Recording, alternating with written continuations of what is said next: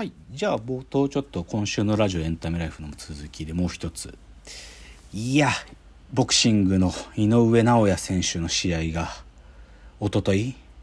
あったんですけどね。で Amazon プライム独占配信でした。Amazon プライム偉いよやっぱり。あのー、村田村田選手のミドル級のゴロフキンとの試合も彼らが独占配信だけど井上尚弥の試合あのドネアね。ドネアとの試合。やってくれて見たけど井上尚弥は強いね。マジで世界一強いよ今。本当に。まあその体重ごとでねボクシングって競技は分かれてるけどその体重を押しなべてねパウンドポパウンド4パウンドっつうんだけど体重を全部こう同じだと仮定した場合のランキングっていうのもあるんだけど多分それで1位になるだろうね。それくらい強かったよちょっと。そのドネアって選手は2年半ぐらい前にその別の WS WBSS っていうその本当に世界一のチャンピオンを決めるトーナメントがあったんだけどそこでの決勝戦の相手でその時は結構苦戦したっていうか10ラウンドぐらいまでやったのよ。最後は勝てたけど、でも今回2年ぶりにで向こうもある意味もう一回井上と戦いたいっつって仕上げてきてでバッチバチでやったけど、相手になんなかったんだからもうにもう2ラウンド。もうちょっと力の差がこんなにつくのっていうぐらいちょっとやばいなと思ったね。そんぐらい強かった。だからなんかね日本人ここでね誇りに思うべきだよ。なんか今ボクシングで世界一強い人日本人だから。っていうね、うん。ちょっと完成形なんじゃん。なんか日本ボクシングまああんまこういう言い方されるの井上サイドは嫌うと思うけど日本ボクシング界の本当に最高傑作じゃない？マジで。最高傑作どころじゃないんだよ世界一強いんだからさ だからそれはちょっとねなんか誇りに思うべきかなと思いましたよ。というのでじゃあ最後今日の格言言いたいと思います。今日の格言「ベルセルクが連載再開こんな友情の形ってあるの?」っていうねこれは興奮したんです私。あのー、7日だか一昨日かな？あのまあ、三浦健太郎先生が、まあ、先月、その急性大動脈解離で、まあ、急にお亡くなりになってしまって、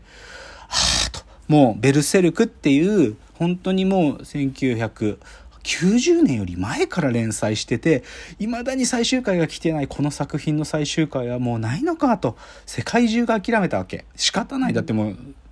先生が死んじゃったんだから、お亡くなりになっちゃったんだから。手を持ってたら、なんと、その三浦先生の親友、学生時代からの親友で、その人も漫画家である森浩二さん、森浩二先生が、なんと、三浦健太郎先生からベルセルクの最終回はどうなるのかってことを聞いていたんだと。そして三浦健太郎先生のスタッフたちねその漫画各スタッフあの事務所があるんだけどそのスタッフと森浩二さんとあとそのもともとのヤングアニマルの編集部がその最終回を聞いていたからそれをファンの方々に伝えないで終わることはダメだっつってだから僕らで続編を三浦先生の気持ちをそのままの形で作品にしようっていうのがなんと発表されたんで。今月の24日からのヤングアニマルで連載が再開されるんですよ。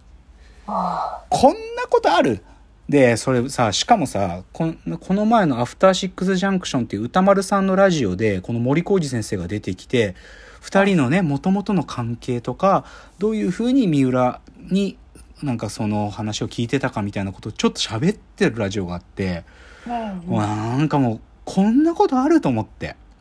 なんか親友からバトン受け継いで亡くなった親友の作品を最後まで書くっつうんだから。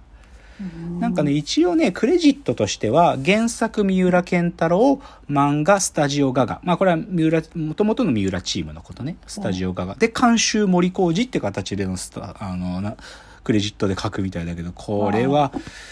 いやーなんかこんな形でベルセルクの最終回がとか思って、ちょっと、なんかねこんな友情あるって思いましたよ。っていうねちょっとそういう話で。なんか嬉しいなと思ったお話でした。ではコーナー参りましょう。えロフトプラスワンへの道。えこのコーナーはサブカルリテラシー、サブカル知識の低い株式会社私は社員に竹野内がサブカル魂を注入し、いつの日かロフトプラスワンでのイベントに呼ばれる存在にまで自分たちを高めていこうという意識向上コーナーです。じゃあ今日のテーマ発表します。え今日のテーマ。宇宙世紀の歴史が動いた。ガンダム初心者のための一年戦争史、うん、ガンダムをやりましょう。ガンダムをやる、でな理由すごいシンプルでねさっき冒頭のあのー今週のラジオエンタメライフでもやったんだけど今ねガンダムの新作映画やってるんですよ。うん。でそれがさっき言ったククルス・ドアンの島ってやつなんですよ、はい。でだけどね実は今ガンダムはなんていうのかなそのガンダムってねいろいろいろんなシリーズがあるからパラレルワールドにはなってて最初のファーストガンダムオリジナルのガンダムとはまた違う世界のガンダムみたいなのはあるのよその後もたくさん。だけど最近そっちの映画っていうよりかはそのオリジナルのファーストガンダムの流れを組む映画作品っていうのがよく作られてんの最近。なんかそっちの方が傾向強いのよ。で今やってるククルス・ドアンの島っつうのはまさにそのファーストガンダムの中の1エピソードだから。なん。でそのちょっと前にもねあの先行のハサウェイっていうのがあったんだけどこれはどういう作品かっていうとそのファーストガンダムの流れを組んでその後もゼータダブルゼータとかって逆襲のシャアっていう作品の後にガンダムユニコーンっつう話があってその続編としての3部作の一発目が先行のハサウェイっていう感じだったんででも何が言いたいかというと結局そのオリジナルガンダムの流れを組んでるのよファーストガンダムの流れを。でなんだけどねなんつうの、はっきり言って、この映画とかって、そのガンダムの最初のシリーズ、まあ宇宙世紀シリーズと言ったりとか、一年戦争ものとか言ったりするんだけど、それを知らないと、はっきり言ってわかんないのよ。なんか、その今やってる映画とかって、とか新作のアニメとかってわかんなくて、だからね、その、まあ、宇宙世紀って呼ばれるんだけど、それって本当に初代の機動戦士ガンダムって本当に最初のガンダムから、まあ、映画で一区切りついたのは逆襲のシャアってところで一区切りついたんだけど、でもその後もずっといろんな形でのスピンオフとか続編が作られててね、一番多いの、情報量が。あまりに作品が多い。だから、はっきり言って全部網羅するためにね、テレビのアニメ見てなきゃいけない、映画見てなきゃいけない、あとオリジナルで出る OVA ってやつとか、あとゲームの中でもその今まで語られなかったことが語られたり、あとは小説もあるのよ。だから、こんなの全部見てないと、はっきり言って宇宙世紀ね、マジわかんないの。マジでわかんないの。な、な、なんだっけこれっていう。この設定なんだっけとか、この機体見たことないなとか、もうそんなことだらけなのね。で、だからはっきり言って、ガンダム今やってる映画って、あまりに敷居が高いの。その、ビギナー。で、ふ深谷さんなんかガンダムなんか知らないんじゃない？わかんない。ノータッチでしょ？だから深谷さんみたいな立場が、あじゃあガンダム今映画ってではもし流行り始めてさで見とかなきゃとか思ったらするじゃん。でもちょっとよしちょっとぐらい予習してないと無理なんじゃんとか思って予習しようとするけど何から手つけていいか分かんないの？よガンダムって、うんそんぐらい世界が広大なのガンダムは。特にその初期ファーストガンダムの世界を宇宙世紀と呼ぶんだがその宇宙世紀シリーズははっきり言って何から手つけりゃいいの？っていうのが大いなるガンダムビギナーの悩みなんです。そしてガンダムビギナーじゃなく元々のガンダムファンである僕もたまに忘れちゃうの。なんか一年戦争ってどういう流れだったかなとかもうなんかあまりに多いから忘れちゃうのよ。っていうので今日はですねそのガンダムビギナーの方たちにぜひご紹介したいですね。傑作まとめコンテンツがあるんです。でこれを見れば最短でこの宇宙世紀がわかるというのがあるんですよ。でそれを紹介しであと僕がポイントここなのね。宇宙世紀っていうのは一体どういうし物語の始まりなのかっていうここを分かるとかなり分かるというところだけを今日ねご紹介するというそういう趣旨です。今日ガンダムビギナーそしてもともとガンダムファンだけど記憶が定かじゃない方たちのためのここの要所を抑えようというそういう話なんですよ。うん。でねこれぶっちゃけ僕も後に知ったんだけどこんなことがあったのかっつって2010年代の真ん中ぐらいに知ったんだけどあのねまず一つ目ですよ。宇宙世紀の歴史が動いたという映像作品があります。